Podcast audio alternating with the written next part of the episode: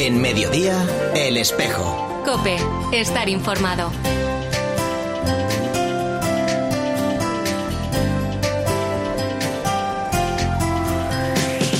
La una y 33 minutos, ¿qué tal? Bienvenidos al tiempo del espejo en Mediodía Cope en este 15 de julio. Ah, saludamos un viernes más también a los oyentes de otras ciudades, de otras diócesis que en este tiempo de verano se incorporan a nuestra emisión. El saludo de Mario Alcudia. Todo hecho con mucho amor y con mucha entrega al Señor, siempre para la alabanza de su gloria, no de los demás, no mía, sino suya. Y desde luego, siempre abiertos, siempre abiertos a los demás porque esto es misión del Señor.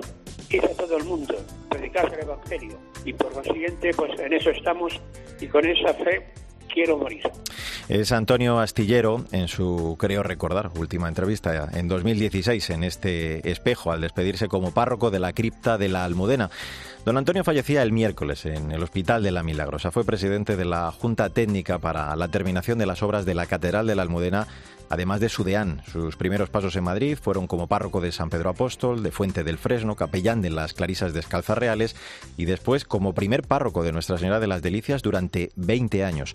A partir de ahí llegaría el nombramiento como vicario de la Siete con el cardenal Suquía y ya con el cardenal Rocco Varela, vicario de actos públicos hasta 2012 clave, por tanto, en la conclusión de las obras de la catedral que consagró San Juan Pablo II, también en sus varias visitas apostólicas y, como no, la JMJ de 2011.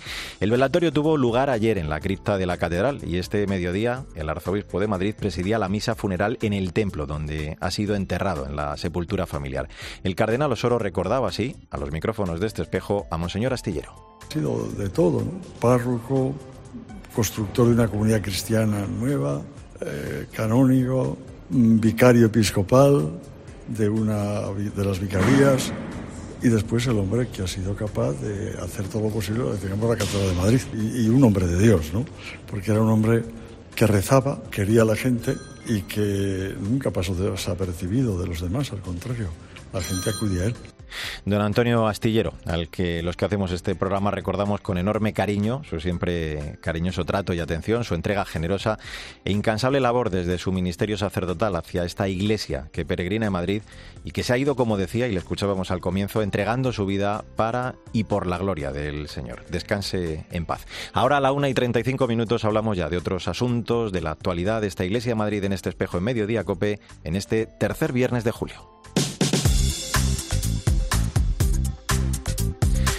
Comenzamos el repaso a la actualidad informativa en nuestra archidiócesis. Como sabes, durante todo este año santo, en honor a San Isidro, la colegiata acoge todos los días a mediodía la misa del peregrino. La del lunes estuvo presidida por el arzobispo de Madrid, quien en su homilía recordaba cómo el santo ensalzó al Señor durante toda su vida, cómo a pesar de su sencillez y humildad como padre de familia y esposo, supo hacer de su familia una iglesia doméstica. Hoy al Señor le pedimos a través de San Isidro que alcancemos cada día más el conocimiento de Dios como Él lo hizo. Que hagamos el seguimiento de Cristo en la sencillez de la vida diaria, como lo hizo Isidro Labrador, en su familia, con sus vecinos, en su trabajo. Que nosotros nos abramos totalmente a recibir la vida eterna, a recibir a Jesucristo nuestro Señor, el mismo ante, ante el cual tantas veces se arrodilló y recibió en la vida aquí entre nosotros mientras vivió Isidro Labrador. Seguimos hablando de San Isidro. Las piezas de mayor valor sobre el patrón de Madrid que se conservan en la Catedral de la Almudena son el Códice de San Isidro en el museo y el Arca del siglo XIII, en la que estuvo enterrado en la capilla central de la Girola. Para conmemorar este año santo se ha editado una reproducción del primero y se ha musealizado la capilla destacando sus piezas más importantes. Nos lo cuenta Rebeca Rodríguez, estudiante de Historia de Arte y Ciencias y Lenguas de la Antigüedad, que está realizando prácticas en el Museo Catedral. Hemos montado un cronograma con los hitos históricos más importantes desde su muerte y le hemos acompañado de imágenes que ayudan a integrar la historia. También se ha abierto la capilla dedicada a San Isidro en la catedral y se han colocado paneles explicativos para que la gente pueda acercarse a disfrutar del arca del siglo XIII y sus pinturas góticas. Además, se exponen los leones que la sujetaban antiguamente, dos piezas hasta ahora desconocidas. Por último, las importantes esculturas del santo y su esposa, atribuidas a Villabrille y Ron, se han bajado de sus pedestales y se han restaurado para terminar de acercar al santo patrón de Madrid a los visitantes. Vamos con más noticias. Son muchas las parroquias madrileñas que celebrarán mañana la festividad de la Virgen del Carmen, entre ellas la del Carmen y San Luis, en el centro de la capital. De su historia y de la devoción nos habla así su párroco Roberto López. En el año 1936, en los postrimerías de la República, la iglesia de San Luis arde y la iglesia del Carmen es fruto de grandes saqueos, puesto que una checa de la CNT entra en el templo. Pero después de la guerra, eh, la diócesis la arregla y continúa con la devoción a la Virgen que llega hasta el día de hoy. A pesar de tantas vicisitudes históricas, hoy podemos decir que la devoción a la Virgen del Carmen está asentada en el corazón de la Villa y Corte. Otra parroquia que va a celebrar esta fiesta de forma solemne es la de San Sebastián Mártir de Carabanchel, este año además recuperando tradiciones como la de salir de nuevo a las calles en procesión de la mano de la congregación de Nuestra Señora del Carmen, una de las más antiguas de Madrid, haciendo parada, por cierto, ante las hijas de la Caridad Vedruna, que son carmelitas. Su párroco, Alberto Couto, nos cuenta la enorme devoción de este distrito hacia la Virgen del Carmen.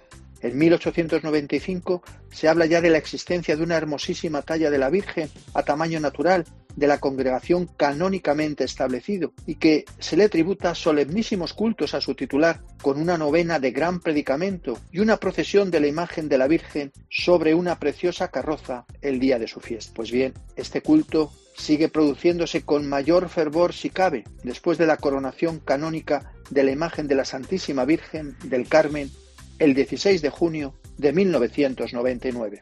En la web de la Archidiócesis, www.archidiócesis.org, eh, tienes toda la información y horarios de todas las parroquias que mañana, como te digo, van a celebrar en Madrid a la Estela Maris.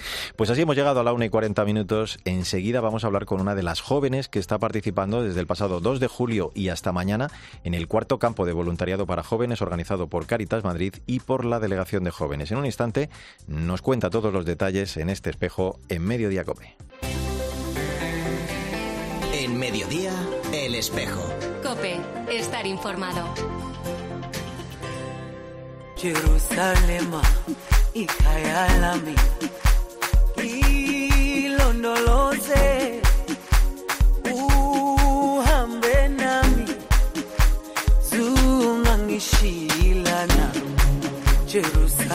La una y 42 minutos, soy Mario Alcudia, gracias por seguir con nosotros en el espejo de Madrid, en Mediodía Cope, en este viernes 15 de julio.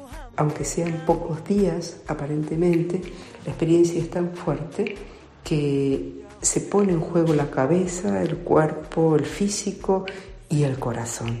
Percibimos en los jóvenes un crecimiento, un descubrir y descubrirse y un abrirse también a que el granito de arena que cada uno puede poner en el mundo contribuye a que alguien y algo esté mejor es eh, nuestra delegada de jóvenes, Laura Moreno, delegación que junto a Caritas Diocesana de Madrid celebran desde el pasado 2 de julio y hasta mañana el cuarto campo de voluntariado para jóvenes de 18 a 26 años, donde se les ofrece la oportunidad de acercarse a la vida de las personas más vulnerables y poner también así en práctica la evangelización. Quiero que nos cuente todos los detalles una de las jóvenes que están participando precisamente de esta experiencia. Se trata de Maider Legazpi, estudiante de tercer curso de Periodismo y Comunicación Audiovisual.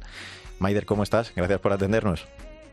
De nada, pues muchas gracias a mí por eh, llamarme eh, la verdad que está siendo una experiencia muy enriquecedora y nos está dando mucha pena tener que despedirnos de los proyectos. Mm.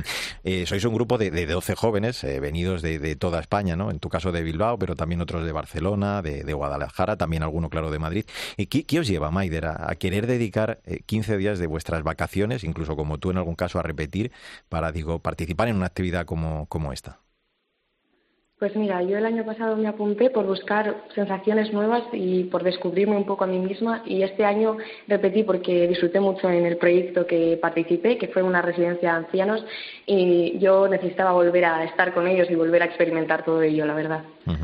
Habéis ido eh, realizando, tú lo estabas contando, ¿no? experiencias en los distintos proyectos, algunos de ellos que lleva a cabo Caritas Madrid, pues estoy viendo el Concepción Jerónima, la Residencia de Mayores Fundación Santa Lucía, eh, en Cañada Real incluso. Me imagino que, llegan mucho, ¿no, Maider, esas experiencias, esos testimonios que, vais viviendo, como decías, y sobre todo que os ayudarán de alguna forma a romper ideas eh, preconcebidas, ¿no? Con las que a veces se puede llegar al campo de voluntariado. Sí, sí, desde luego. O sea, yo pienso que, aunque todos digamos que no, todo el mundo tiene prejuicios y al final romper esa barrera y descubrir las realidades que hay diferentes a la tuya de primera mano, pues la verdad que, pues, que es un choque de realidad y te abre mucho los ojos. Eh, no solo imagino, claro, es una aportación a, los demás, eh, sino que de alguna forma pues os permite a los jóvenes eh, incluso descubriros, ¿no? Un poquito a vosotros mismos. Y por todo lo que nos estás contando, yo voy interpretando que, esta misión sin salir de España marca vuestra vida, ¿no? Y, lo estará haciendo. Me imagino te habrás dado cuenta también a, a muchos de estos chavales que conocen estos proyectos, ¿no? Sí, sí, desde luego. O sea, yo tengo compañeros que están en la cañada o en distintas eh, colonias urbanas y tienen pensado ya hacer sus planes y volver en invierno para volver a ver a los niños. Y la verdad es que es una experiencia eso que te marca y sé que la voy a recordar durante toda mi vida. Más allá de, todo ello, habéis tenido la oportunidad también de, convivir eh, entre vosotros, ¿no? de, tomar conciencia incluso un fin de semana del cuidado de la creación, como pide el Papa, y además de todo ello, eh, el crear comunidad. ¿Se crean lazos tan fuertes, eh, Maider, después de una experiencia como esta? Pues sí, la verdad que este año estamos muy unidos y te puedo comentar por experiencias del año pasado que incluso hemos llegado a viajar a distintas ciudades donde nos encontrábamos simplemente para volvernos a ver, porque es una sensación tan intensa que conoces a gente de otra manera y es muy especial. Qué bueno. Oye, eh, además de, todo ello, pues habéis tenido, claro, lógicamente tiempo para la oración. Creo que ayer eh, el párroco de San Fermín y Santo Domingo de la Calzada, Agustín Rodríguez, eh, celebraba con vosotros una Eucaristía. Además de que me cuentes un poco lo que, lo que os dijo, me imagino que también en, este tipo de encuentros al final uno se da cuenta, claro, también que, el motor de todo esto es, es la fe, ¿no? que, todo adquiere un valor y un sentido más grande. Sí, sí, es así. Al final hemos pasado un fin de semana en la sierra, que eso nos ha hecho también conectar con la naturaleza, con el alrededor y, con esa gente y darnos cuenta de lo importante que es cuidarnos eh, entre todos. Y bueno, ayer, como comentas, estuvimos en la misa con Agustín y gracias pues, a su reflexión, todos como que aportamos nuestro granito de arena dándonos cuenta de todo esto que es muy importante, de, pues, de llegar a diferentes realidades y valorar la nuestra. Y entender que para todo el mundo pues es muy importante implicarnos. Además de, vivir esta experiencia de 15 días, yo me imagino que, al final esto también os ayuda a conocer pues esa labor de Cáritas, decíamos, o sea que, que este voluntariado de 15 días eh, quizá para muchos con el tiempo, no sé si el próximo año o en, futuras ocasiones, se puede convertir también en una cantera, por llamarlo así, de, vocaciones futuras al voluntariado, ¿no? de lo que hace Cáritas. Sí, sí, desde luego. Eh, sin ir más lejos, un compañero que ha estado conmigo en la residencia de ancianos, él es de Madrid y ya va a hacer una ficha para venir todos los domingos a la residencia. Desde luego es algo que, que te une a los proyectos y también que hemos ido a visitar proyectos de otros compañeros, pues creo que tienes ganas de volver y descubrir distintos proyectos. Mm. Te voy a hacer una última, estás ponerte un poquito en aprietos. He dicho que vas a ser colega de profesión, eh, estás estudiando tercero de periodismo y comunicación audiovisual. No sé si te pediría un titular eh, de lo que te deja a ti la experiencia, pero si tuvieras que destacar eh, alguna idea de lo que han sido estos 15 días para ti, ¿qué entresacado harías o qué grandes titulares podrías darnos de estos 15 días?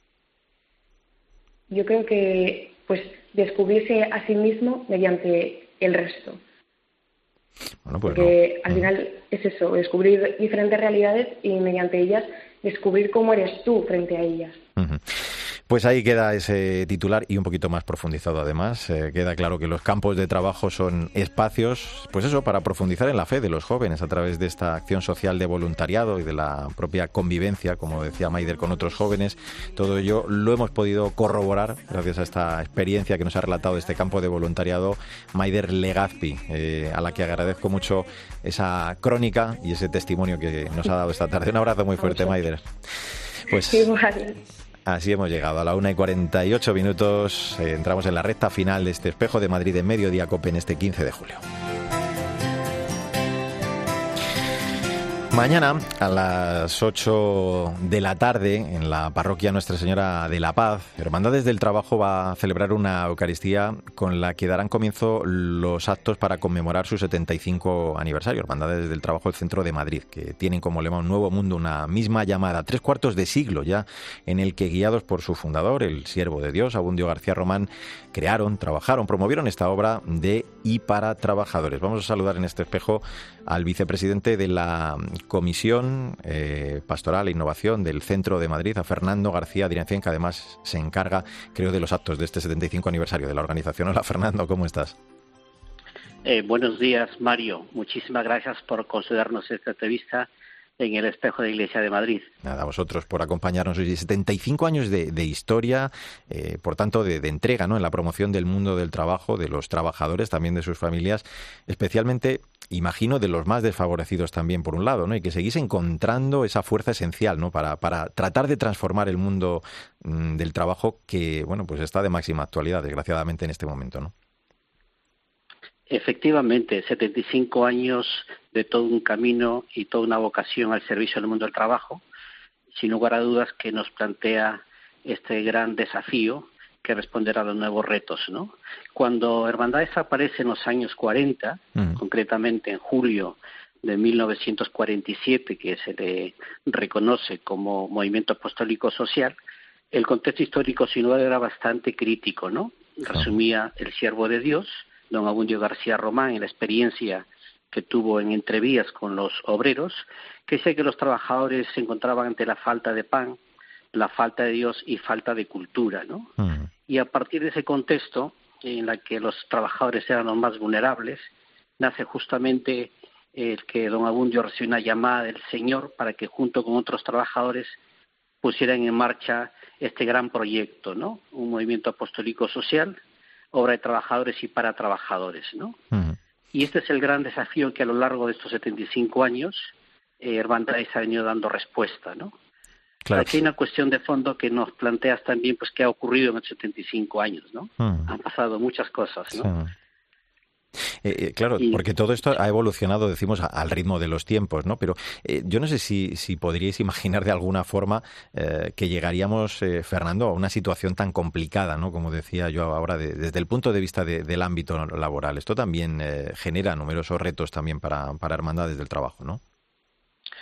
Sin lugar a dudas, porque los temas de fondo de la realidad de los trabajadores pues siguen siendo invisibles. Los más vulnerables, el tema de la inmigración, el tema de los refugiados, pues había una inmigración primero que venía del campo a la ciudad, que era el contexto de los años 40-50, y ha habido, claro, todo un cambio que ha ocurrido en la sociedad, en la Iglesia, y que no somos ajenos, ¿no?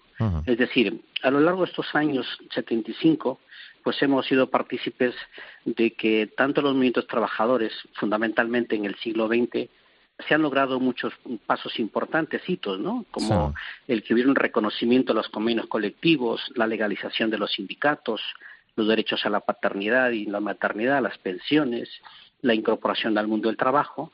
Y es verdad que hoy la situación ha cambiado profundamente, pero siguen existiendo los graves problemas que afectan a los trabajadores, ¿no? Hoy hemos sido conscientes que tanto el tema de la pandemia del COVID-19 han acelerado estos cambios profundos que tienen que ver con el tema de la digitalización, ¿no? Del, que está revolucionando el tema del trabajo, fundamentalmente la automatización, ¿no? Que está creciendo a una velocidad sin precedentes en la fuerza laboral, ¿no? Por otro lado, también hay que notar que estos cambios están llevando a una revolución tecnológica en el mismo sistema de trabajo porque se ha cambiado ya las nuevas formas y modos de trabajo, ¿no? Y hay que requerir pues nuevas habilidades, nuevos retos. Las empresas, sin lugar a dudas, están buscando siempre las habilidades más competitivas de sus trabajadores y hay hermandades, pues no es ajeno a ello, ¿no? Está tratando de hacer su propio proceso de discernimiento también para ver cómo podemos abordar estos nuevos desafíos, ¿no? Y creo que eso se nos da una oportunidad aquí que lo primero que nosotros tenemos que reconocer es que cuando don Abundio puso en marcha este proyecto importante, lo primero que pensó es vamos a formar a las personas. formar un cuadro de militantes dirigentes y el segundo paso que hizo Don Amundio fue poner obras y servicios en marcha. ¿Para qué? Para tratar de dar respuesta a esas necesidades y recuperar la dignidad de los trabajadores, ¿no? Y ¿Has un hecho, elemento eh, tercero... Sí, sí, sí. Bueno, eh, cuéntanos el, el tercer reto y te pregunto enseguida por lo siguiente. Sí, dime, dime. Sí.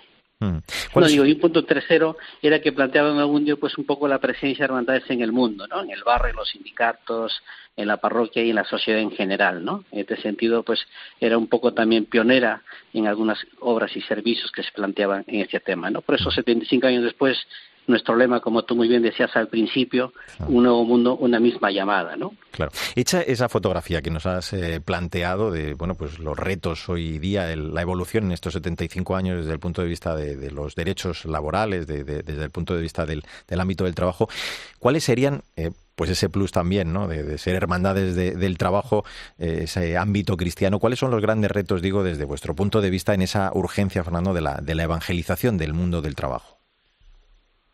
Sí, aquí lo primero que hemos hecho un proceso de discernimiento a nivel de una comunidad cristiana, que también reconocemos nuestra propia crisis, y lo importante es que hemos hecho, eh, hemos puesto en marcha un proyecto pastoral e innovación social, que fue aprobado en septiembre de 2021 y que el 26 de febrero pues lo presentamos al señor cardenal don Carlos Osoro, a don José Luis Segovia, el vicario pastoral, Ah. y a don Javier Hernando, el secretario de Janita de Parita. ¿Qué vendría a plantearse aquí hermandades? Lo primero que hay que reconocer que nuestra realidad mm, de comunidad cristiana es cada vez más pequeña, pero es muy fiel y muy comprometida. Vivimos nuestra propia crisis, ¿no? Pero también se nos brinda una gran oportunidad para discernir desde Dios el camino que tenemos que seguir para seguir anunciando nuestra misión, evangelizar el mundo del trabajo. Y aquí lo planteamos desde las claves, desde la esperanza, ¿no? Como Mm. unas hermandades misioneras en salida. Cuando me plantea esta cuestión es cómo tenemos que reconocer y que está hoy el mundo del trabajo. Pues mira, hay unos temas que nos están afectando directamente y que Hermandades hoy está actuando. Ujú. el, el mundo de los inmigrantes y refugiados. Claro. Es un mundo que hoy está en nosotros, trabajadores que tienen que venir como consecuencia del tema de la guerra, del conflicto, y ahí hay un gran desafío que Hermandades está, primero, estos tres elementos que nos marcan la Iglesia, primero de ver esta realidad, ver para ser sensibles al mundo del trabajo en la que sigue viendo explotación, marginación. Un segundo elemento es de esta mirada también es escuchar.